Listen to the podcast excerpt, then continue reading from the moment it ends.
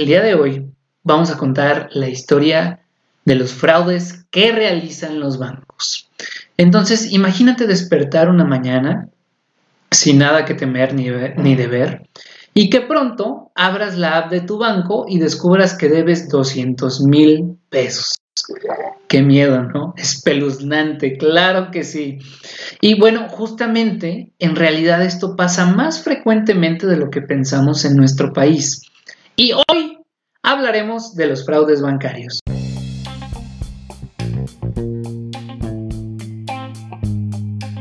Hey, ¿qué tal? Bienvenido a Finanzas Relax.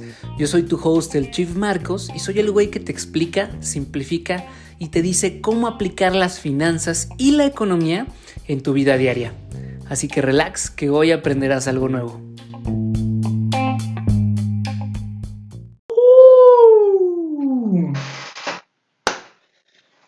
Relax, bienvenidos a este su podcast de finanzas, en donde junto con Fernando y con Ceci ahondamos en todos los lugares donde habitan y se encuentran las finanzas y la economía.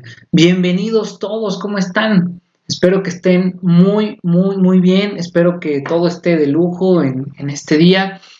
Y justamente siguiendo con este mes del terror, vamos a platicar de un tema verdaderamente de miedo. Eh, justamente hace poco hablaba eh, con, mi mamá, que es la única seguidora que nos ve por acá, y Julia, que es la mamá de Fer.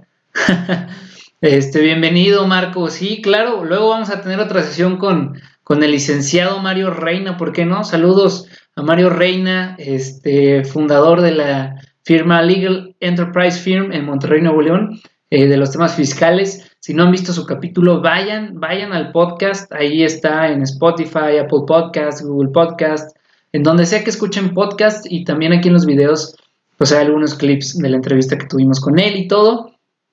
Y bueno, les decía justamente que hace poquito platicaba con mi mamá de este tema porque eh, ella está en un banco y justamente pues quería cambiarse, ¿no?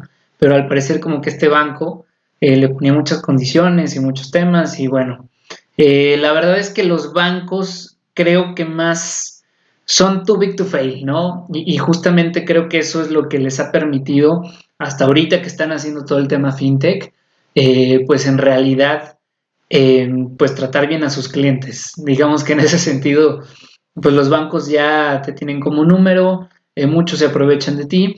Y entonces, el día de hoy, vamos a contar la historia de los fraudes que realizan los bancos.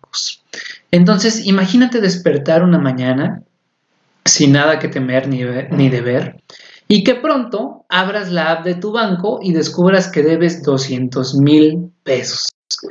Qué miedo, ¿no? Espeluznante, claro que sí. Y bueno, justamente, en realidad esto pasa más frecuentemente de lo que pensamos en nuestro país. Y hoy hablaremos de los fraudes bancarios. Quiero aclarar que esta investigación que les voy a relatar a continuación, eh, estuve checando algunos comentarios de Reddit, algunas eh, investigaciones también por ahí, pero en realidad la mayoría es de una página que se llama Ojo Público, que está muy interesante, yo no la había visto hasta el día de hoy. Eh, y bueno, está hecha por Carmen García Bermejo.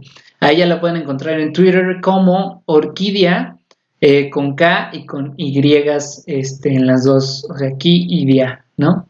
Entonces la pueden encontrar como orquídea. Y, ah, bueno, el día de hoy este, quería verme más sofisticado y me serví un poquito de vino. no, la realidad es que era lo que había ahorita en el DEPA, había una botella abierta.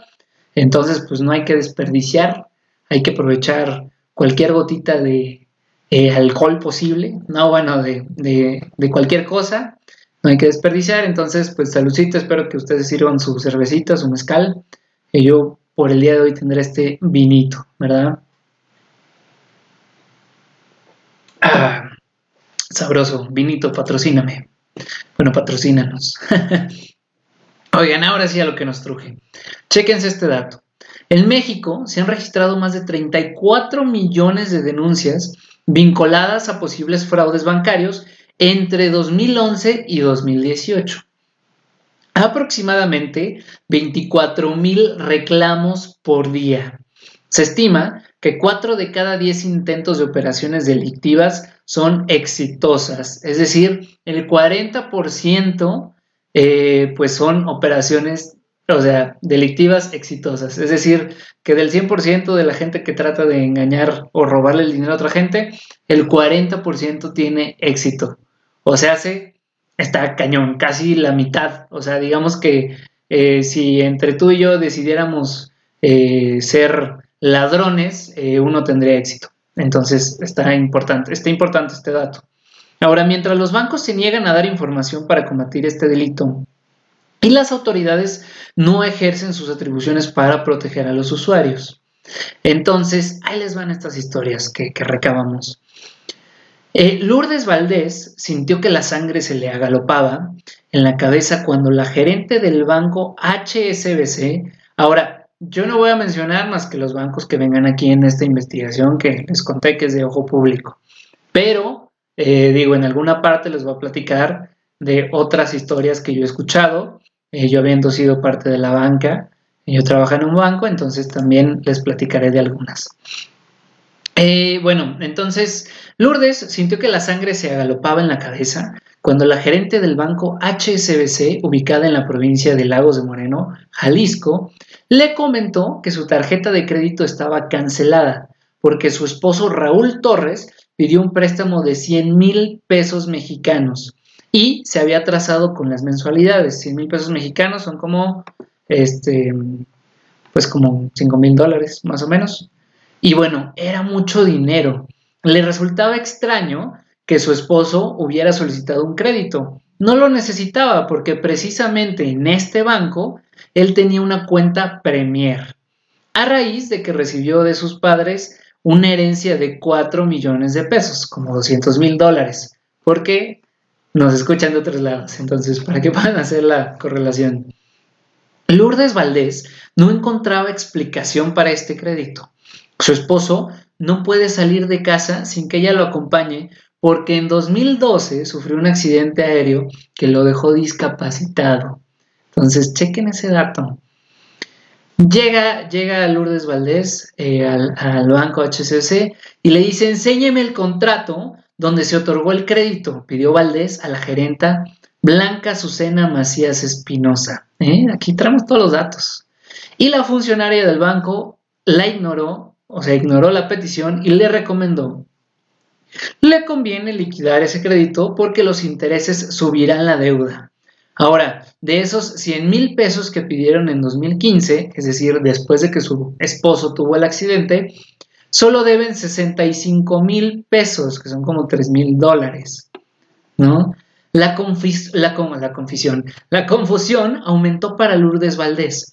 Además del supuesto crédito, el banco había estado cobrando algunas mensualidades sin autorización del cliente. Ojo, esto es súper, súper común desgraciadamente.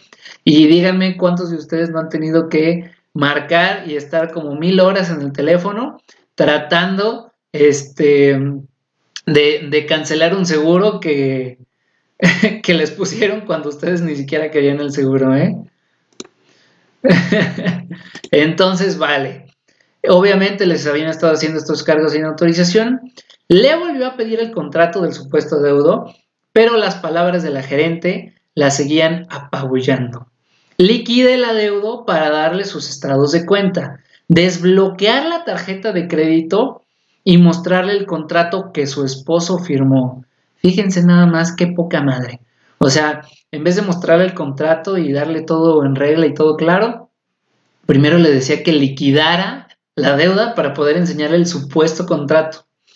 Era la primera vez que Lourdes Valdés se enfrentaba a una situación así. A partir de que ingresó su herencia al banco, su marido decidió meter 3 millones de pesos a una cuenta de inversión a 90 días y el resto del dinero a una cuenta corriente. Normalmente en los bancos, por ejemplo, cuando eh, metes a cierto plazo, no puedes eh, sacar el dinero antes del plazo. Entonces, normalmente a los 90 días ellos se tenían que esperar para que pudieran retirar el dinero.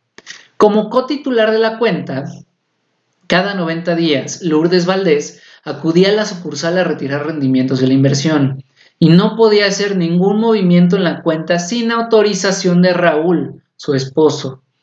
No sabía qué hacer. Lo único que pensé es que si no liquidaba, sería imposible acceder al dinero y comprar la medicina que mi marido necesita.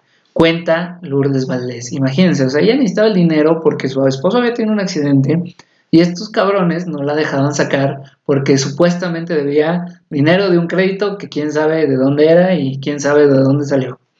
En medio de la desesperación, aceptó liquidar la deuda y también puso una denuncia ante el mismo HSBC por cargo de crédito no reconocido en la cuenta. La misma gerente le redactó la carta en una hoja en blanco. Le dijo que la firmará o la firmaría y le prometió que le entregaría al departamento de quejas del banco. Nunca lo hizo. Súper lo esperábamos, de verdad. Tampoco le entregó el contrato donde su esposo supuestamente solicitó el crédito con el pretexto de que el documento se encontraba en la matriz de HSBC ubicada en León, Guanajuato. La misma gerente le redactó la carta en una hoja en blanco, le dijo que la firmaría y le prometió que le entregaría al departamento de quejas del banco. Nunca pasó esto que esa es una cosa malísima de los bancos. O sea, de verdad cuando ustedes hacen un trámite o por ejemplo, eh, yo me acuerdo que fui a cambiar mi número telefónico este, a, a, Santander y en ese momento yo le dije, oye, pues dame un comprobante de que se hizo el cambio. Ah, no, pues es que no te puedo dar nada. ¿Cómo? A ver, o sea, si bien hay un, hay un tema de que ellos cuidan nuestros datos, pues también nosotros deberíamos o sea, poder tener esos datos, ¿no? O sea, tener la constancia de que las cosas se están haciendo y los comprobantes. Es nuestro dinero, no son chicles. Ahora, Raúl Torres Venegas y María de Lourdes Valdés Jiménez nacieron en Lagos de Moreno, Jalisco.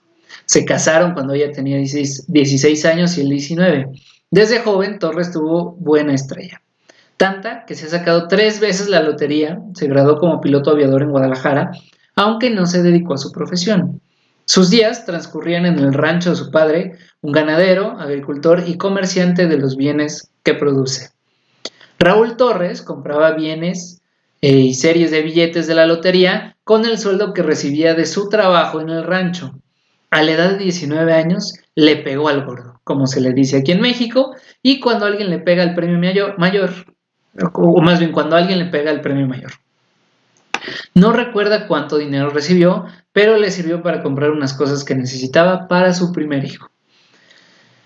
La bonanza no lo soltaba y en 2005 se volvió a sacar la lotería. ¿eh? ¿Qué tal? Ahora un, ingresó medio millón de pesos. Órale, qué interesante. ¿eh? Y con una parte de ese premio compraron más cabezas de ganado para aumentar la venta, la venta de leche al pura eh, la empresa que adquiere toda la producción generada en Lagos de Moreno. Este es un punto importante económico, ¿no? Y bueno, justamente eh, un fin de semana perfiló su nave hacia la presa de cuarentena, de donde proviene el agua que le da vida al río Lagos. Sobrevoló el lugar y al regresar a su ciudad, la avioneta quedó atrapada en unos potentes cables de alta tensión, que esto es lo del accidente que, que habíamos platicado al inicio que sufrió esta persona en el 2012. Ahora, desde entonces, Torres no puede salir solo a la calle porque el accidente también le perjudicó un poco el habla. Además, le desató un cuadro de diabetes que todavía lo aqueja. Ahora, esto es bien importante porque vemos cómo en realidad, o sea, físicamente para el señor Torres era imposible ir a sacar un préstamo sin que eh, lo acompañara su esposa y viceversa y de repente aparece un préstamo, ¿no? Y luego, bueno, años después del accidente, sus padres fallecieron y le dejaron la herencia de los 4 millones de pesos, ¿no? Entonces, como era una cantidad considerable, la deposité en la cuenta de HCBC que ya tenía y me cambiaron de cuenta regular a una cuenta Premier, explica Torres, ¿no? Que muchas veces también en los contratos que nos dan vienen letras chiquitas de seguros, que no sé qué, que cobros de anualidades, o sea, hay que leer todo, hay que leer todo y hay que tener copias. Ahora, en una ocasión, a Lourdes Valdés se le olvidó que habían transcurrido más de los 90 días que tenía para recuperar las utilidades de la cuenta de inversión que Torres tenía en el banco. Se presentó a la sucursal, le extrañó no ver a la gerenta que siempre la atendía y en su lugar le asignaron a un ejecutivo. Ahora, esto también es muy común en los bancos, sobre todo en la, en la banca grande, que hay mucha, mucha rotación de personal, porque también, créanme que hay muy pocos bancos, los puedo contar con, los dedos de la mano que son buenos lugares para trabajar. O sea, créanme que el 90% de los bancos, trabajar en la banca es horrible. O sea, es una industria muy, muy hostil. Todo mundo te quiere eh, ahí, no, iba a decir navajear, pero bueno, todo el mundo te quiere ahí fregar y todo el mundo te quiere fregar a todos. Entonces sí es un lugar muy feo, ¿no? Y bueno, el funcionario del banco le comentó que podía recuperar el rendimiento de su inversión si pagaba una penalización de 800 pesos. O sea, ¿por qué? Por no haber asistido el día del vencimiento. Valdés aceptó y logró hacer la operación. Era julio de 2015, todavía no llegaba a su verdadero calvario. Un año después, la nueva gerente de HCBC, Blanca Susana Macías Espinosa, le diría que su marido había solicitado un préstamo de 100 mil pesos cuyas cuotas no había pagado. ¿Cómo ven? ¿Cómo ven?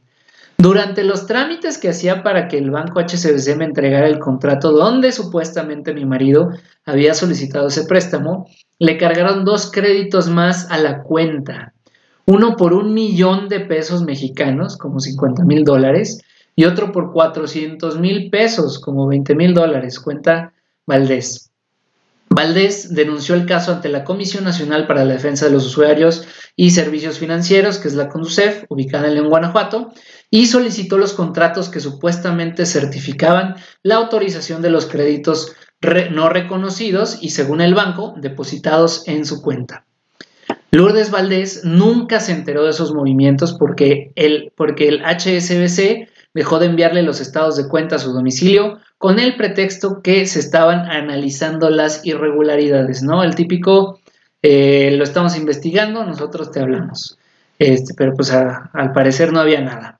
A finales del 2018, la unidad especializada de atención a usuarios del banco de HCBC, la oficina encargada de atender las denuncias de los tarjetavientes, informó a la Conducef que el crédito de 100 mil pesos estaba saldado, por lo que había culminado el plazo para solicitar el contrato donde supuestamente Torres pidió ese préstamo y que los otros dos créditos reclamados fueron aceptados por el cliente a través de un cajero automático y depositados en la cuenta del cliente, damos por total y definitivamente concluida la solicitud, explicó el banco. O sea, aquí ya vimos que el, el cuate, este Torres, el señor Torres, no podía ni siquiera moverse, no podía ir a ningún lado sin su esposa, no podían hacer operaciones como eran eh, este, cotitulares de la cuenta, no podían hacer operaciones el uno sin el otro, y de repente de la nada le cargan en el cajero pues todo este tema, ¿no?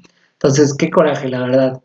Eh, y, y, sobre todo, digo, cuando vayan al cajero, siempre vayan con calma, lean las cosas que les aparecen, porque seguramente, y muchos habrán visto, que en los cajeros, eh, al final, cuando sacas tu tarjeta y todo esto, este, muchas veces te dicen, oye, ¿quieres comprar un seguro o quieres donar para no sé qué causa? Entonces váyanse con calma, este, porque está muy diseñado para que le des salir, salir, salir y de repente ahí te ponen el sí. Entonces hay que leer siempre todo, muchachos, hay que leer siempre todo. Ah, y otra cosa bien importante es que normalmente, ahí les va un truco, y este me lo dijo una eh, chava que trabajaba en Santander. Cuando tú tomas un crédito en el banco, ya ven que de repente tú depositas, no sé, 30 mil pesos y de repente vas al cajero y te dicen, oye, ¿quieres un crédito por 25 eh, mil pesos? Eh, tómalo ahorita mismo, ¿no? Entonces, esos están diseñados con una tasa más alta. Porque como piensas, o sea, si lo tomas en ese momento, significaría que te urge el crédito o que te urge el dinero, entonces la tasa que te dan es más alta. Literalmente, si ustedes van y preguntan sobre ese mismo crédito, pero a la ejecutiva, es decir, se van, se van y se sientan ahí con la ejecutiva, la tasa seguramente les va a dar una, o sea, les van a dar una mejor tasa, ¿no? Bueno, Raúl Torres, como titular de la cuenta, se declaró inconforme con la respuesta del banco ante la Conducef y solicitó una audiencia de conciliación. La reunión se realizó el 22 de marzo de 2019. La abogada de HCBC presentó dos contratos que supuestamente Torres firmó para solicitar créditos por 100 mil y un millón de pesos respectivamente. Ya argumentó que del otro crédito por 400 mil pesos, que fue autorizado por el cajero automático, o sea, ya que fue autorizado por el cajero automático, no se, no se contaba con el contrato de apertura. Entonces, todavía muy truculento en esta parte. De acuerdo con los documentos presentados por el mismo banco ante la CONUCEF, los empleados de HSBC dicen, primero, que Torres adquirió dos, o, dos de los tres créditos que le imputan a través del cajero automático. Pero después la abogada explicó en la audiencia de conciliación que Torres pidió dos créditos en sucursal de HSBC de Lagos de Moreno, por lo que existen dos contratos firmados por él, y que el tercer crédito fue solicitado por Torres a través del cajero automático, por lo que no existe contrato firmado. Lo insólito es que el banco diga tener los papeles de todo eso y que además que las cuentas de Raúl Torres tenían en el que, estaban en el banco estaban vacías. Chéquense eso nada más. Nuevamente les doy la, la, cifra. En México se han registrado más de 34 millones de denuncias vinculadas a posibles fraudes bancarios entre 2011 y 2018. Un total de aproximadamente 24 mil reclamos por día. Los bancos donde se concentran el mayor número de denuncias son Santander, que ya en un video les había platicado sobre este tema. La verdad yo lo odio, lo odio con toda mi ser y con toda mi alma. Esto es opinión propia, así que ustedes decidan por ustedes mismos.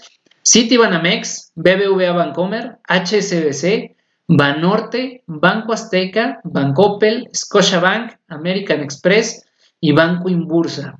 Este listado coincide con el de entidades bancarias con mayor número de clientes. Es decir, que en realidad no hay un control de los clientes y ahorita les platicaré algunas otras cosas. Eso es lo que indica el reporte regulatorio de la Comisión Nacional Bancaria y de Valores, la institución que registra el número de denuncias de los tarjetavientes que hacen por fraudes electrónicos, eh, cibernéticos y tradicionales. Eh, bueno, también por banca móvil, movimientos generados por el banco, transferencias en electrónicas, terminal punto de venta y comercio por teléfono. En estos últimos nueve años, el monto económico del fraude ascendió a 85.500 millones de pesos mexicanos, más de 4.400 millones de dólares, de los cuales los bancos solo están devolviendo al usuario la mitad o menos de la mitad del monto reclamado. O sea, todavía que se están llevando toda esta lana, quién sabe cómo, no sabemos si son los empleados, si son las, mismas personas del banco, si es el mismo banco, pero no te están regresando nada. Por ejemplo, en 2017, los tarjetavientes reclamaron 5.325 millones de pesos en Citibanamex y el banco solo pagó 2.810 millones de pesos, es decir, menos de la mitad del monto total que los usuarios de la banca solicita que se les devuelvan. Según el economista Maximilian Merck, fundador de TechCheck, una asociación civil en defensa del consumidor, el nivel de desprotección de los consumidores de la industria bancaria es similar al que la ciudadanía en general siente ante la ola de asesinatos que azota en México desde 2010. Entonces, chéquense eso, o sea, ya el consumidor mexicano en la banca se siente inseguro, se siente mal, no se siente a gusto. A su modo de ver, la impunidad con la que opera la industria financiera es producto de la ausencia del Estado de Derecho que debería de prevenir, investigar y castigar fraudes bancarios. Los criminales saben que la posibilidad de que sean atrapados es casi nula y por eso continúa en ascenso la estafa, advierte Merck, también consultor del Banco Mundial. Entonces, chéquense eso, o sea, de verdad, qué, qué, mala onda, qué mala onda. Y en efecto, en 2011, los fraudes cibernéticos representaban el 7% del total de las denuncias que se hacen en el banco. Pero la cifra se disparó al 59% en el 2018, del 7% al 59%. Y solo el año pasado se registraron 7.500.000 denuncias por fraudes cibernéticos y tradicionales. Sin embargo, los funcionarios de los bancos se mantienen expectantes del delito que, año tras año, se incrementa. Entonces, chequense esto, o sea, de verdad, estos temas me dan coraje y creo yo, esto es a, manera personal, que es aquí donde tiene que prevalecer la innovación, eh, sobre todo en la banca, sobre todo a las nuevas empresas fintech que vienen a abrir el mercado. ¿Por qué? Porque casi todas las empresas fintech son muy claras en sus procesos, muchas tienen tecnología blockchain, entonces tú sabes perfectamente de qué punto, qué punto va tu dinero, en qué lo gastan, cómo lo gastan. Usan instrumentos como fideicomisos, usan instrumentos de claridad, dashboards, carteras, wallets. todo. Entonces, yo creo y tengo mucha confianza en el sector fintech que va a venir a arreglar este cochinero de la banca que hay en México. ¿Ustedes qué opinan? Digo, los que nos están viendo este, acá por Instagram, por, Facebook, hay varios conectados. Platíquenme si, si alguna vez, vayan platicando, si alguna vez les ha sucedido algo similar, si han tenido algún reclamo en el banco, mientras tomo un chorrito de vino.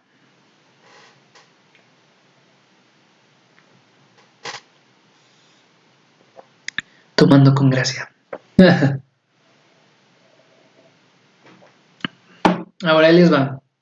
En México, solo un artículo del Código Penal Federal se refiere al tema que señala prisión de seis meses a 12 años para quien cometa la infracción. Pero no se puede juzgar a nadie por hackear o suplantar identidad. De eso no hay nada. Sería conveniente tener un código penal de cibercrimen en donde se contemplen todos los tipos de delitos informáticos que hoy se presentan y que no solo afectan al sistema financiero, sino a toda la sociedad. Eh, saludos a la buena Ceci. Ya sé, yo tomo con mucha elegancia, Ceci. este, y bueno, eso considera Francisco Azaín Álvarez, director de ciberseguridad de la Unidad de Investigaciones Cibernéticas de la Agencia de Investigación Criminal de la Procuraduría General de la República, la PGR por sus siglas.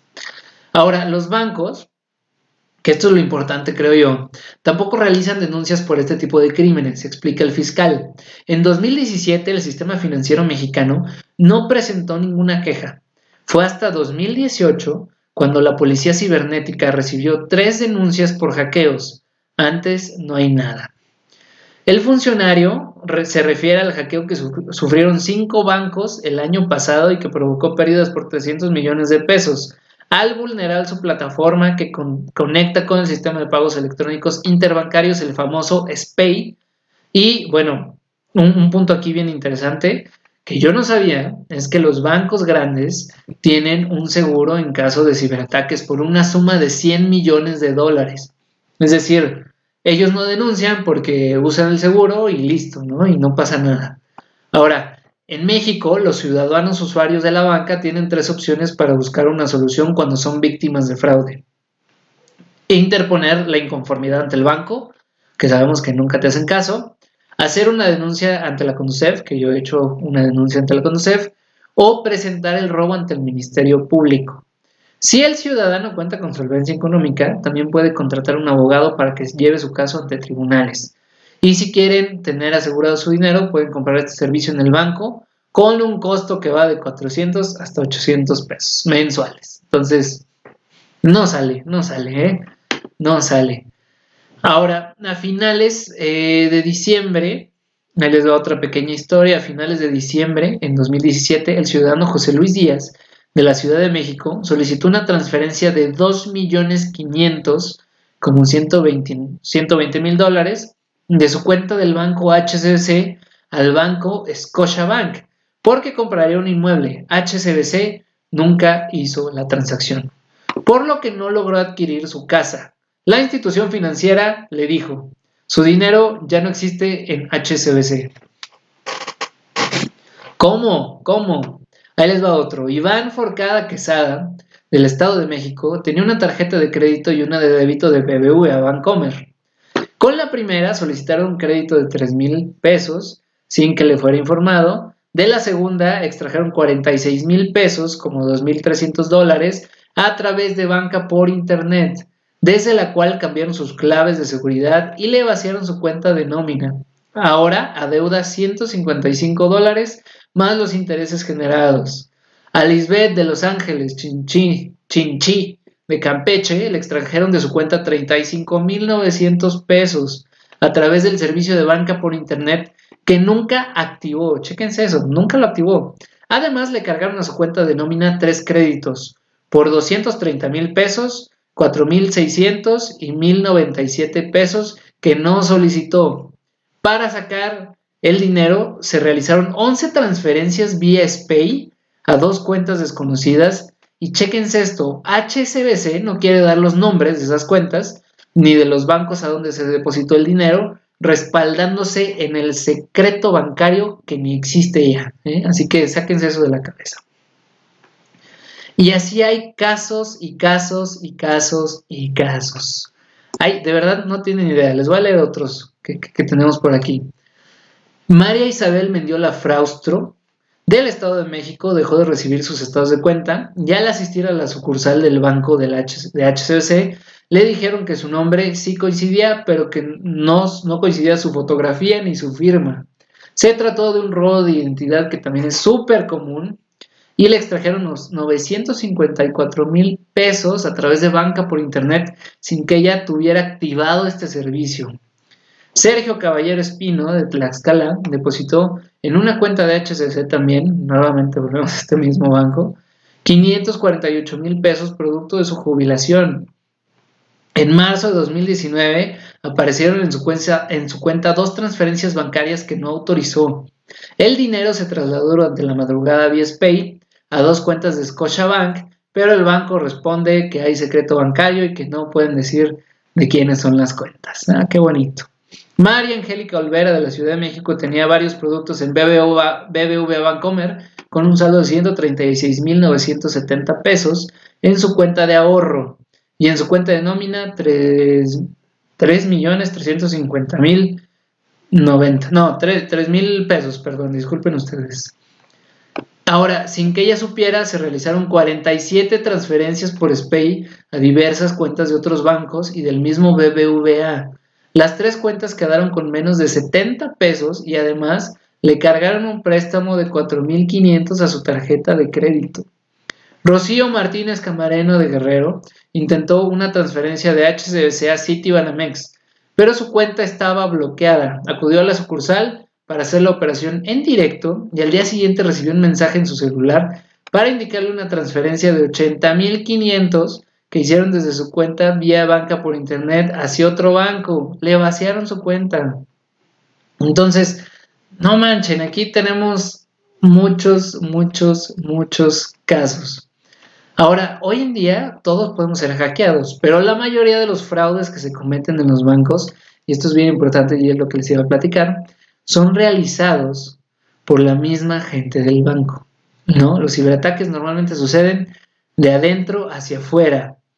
Y lo importante es que la información no salga de las instituciones financieras y es así como pueden seguir impunes y sin nada. O sea, de verdad, no tienen, no tienen idea. Eh, cuando yo tengo compañeros banqueros y que trabajan en la banca y en otras instituciones que no es en donde yo trabajé, por lo menos les puedo decir eso, que donde yo trabajé, este, pues la verdad todo en orden, por lo menos lo que yo pude ver. Me tocó trabajar con gente muy honrada y que justo por eso muchos venían de otras instituciones y, pues eh, cayeron en blandito en ese sentido. Pero de verdad no tienen ni idea la cantidad de personas que trabajan en el banco, cajeros, este, ejecutivos del de, piso de ventas, ahí donde vas y sacas tu saldo, que hacen una de cochinadas y como todo se queda dentro del banco, nadie nunca se entera, nadie nunca hace nada, hasta que llegan y reclaman, pero el banco dice que no, que es, o sea, me ha tocado escuchar historias de verdad de gente que ya está muerta, que tiene su cuenta y, y, que va el hijo o la hija a reclamar, o sea, bueno, no reclamar, sino a sacar el dinero de la cuenta. Y de repente no, que no hay nada, que lo retiró cuando esa persona ya falleció. Y eso pasa y sigue pasando actualmente.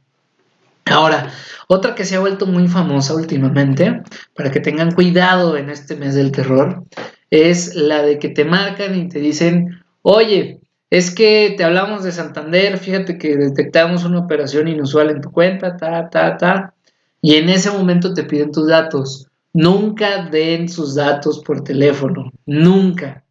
Es más, la recomendación es cuelguen, vean su aplicación, vean si realmente se, hizo esto, si todavía les queda duda, vayan directamente a la sucursal, pero de verdad que no den ningún dato. ¿Por qué? Porque este es el truco que usan para decirte, oye, mira, y es más, como muchas veces les digo, viene de adentro, o sea, de la misma gente que trabaja dentro del banco, tienen tus datos, entonces le dicen, oye, tu cuenta que termina en, no sé, 79, em, tú eres Marcos Villagómez, sí, oye, tu cuenta que termina en 7945, eh, con los datos tales, este, acaba de sufrir. Entonces tú te la crees porque dices, oye, esos sí son mis datos, ¿cómo se los van a saber?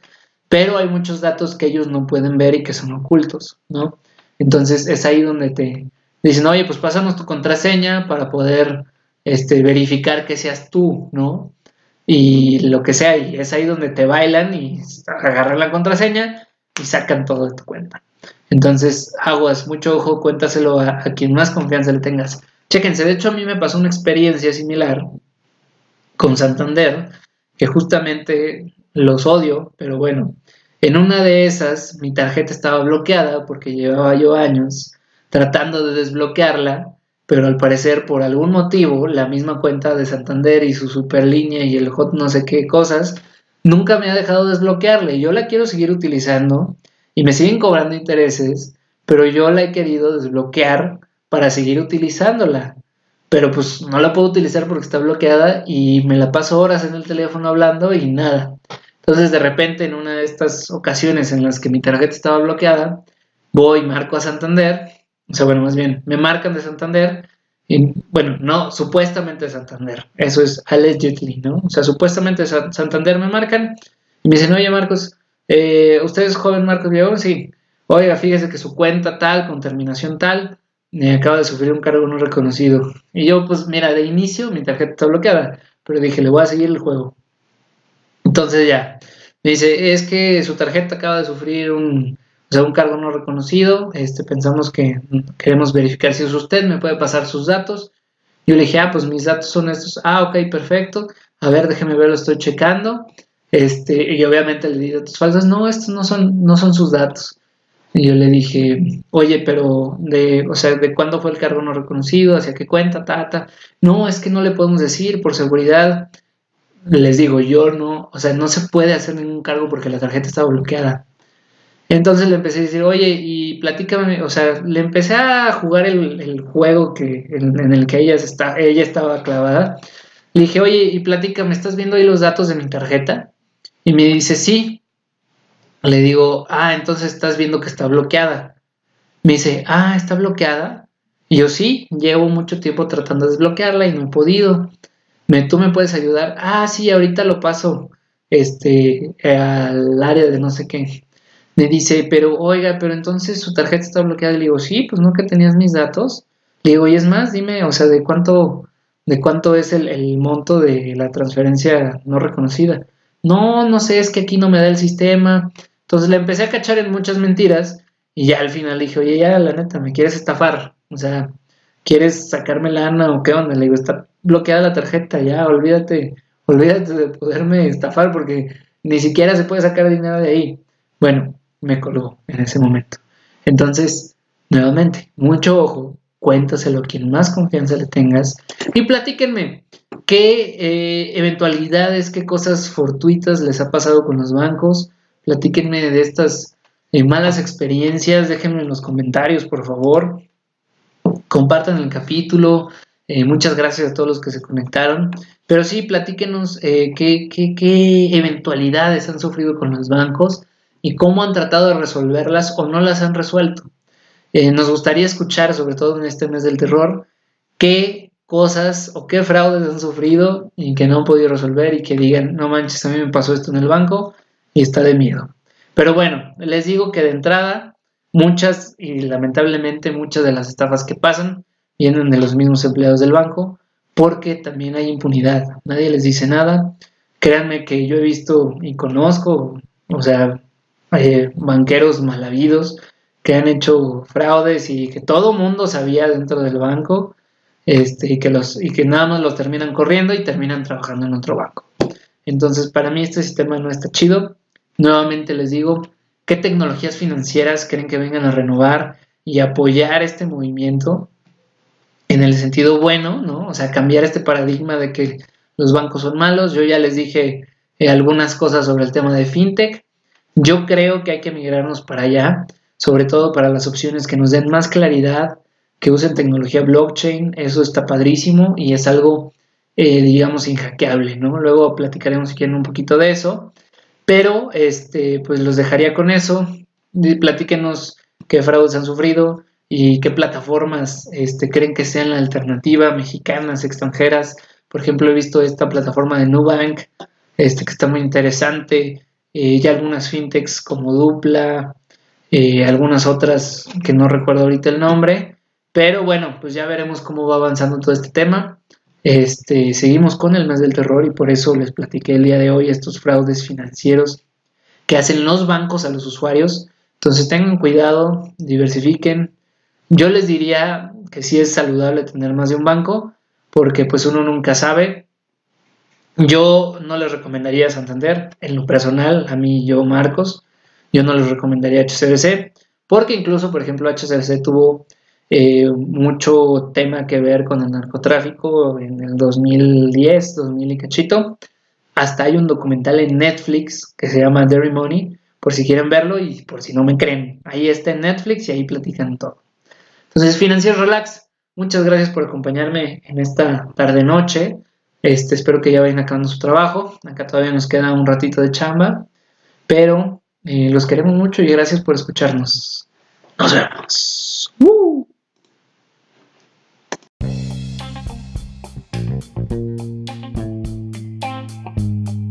Si te gustó este capítulo, compártelo, dale muchísimo amor y nos puedes encontrar en todas nuestras redes como Finanzas Relax. Espero verte pronto por aquí y muchas gracias por escucharnos.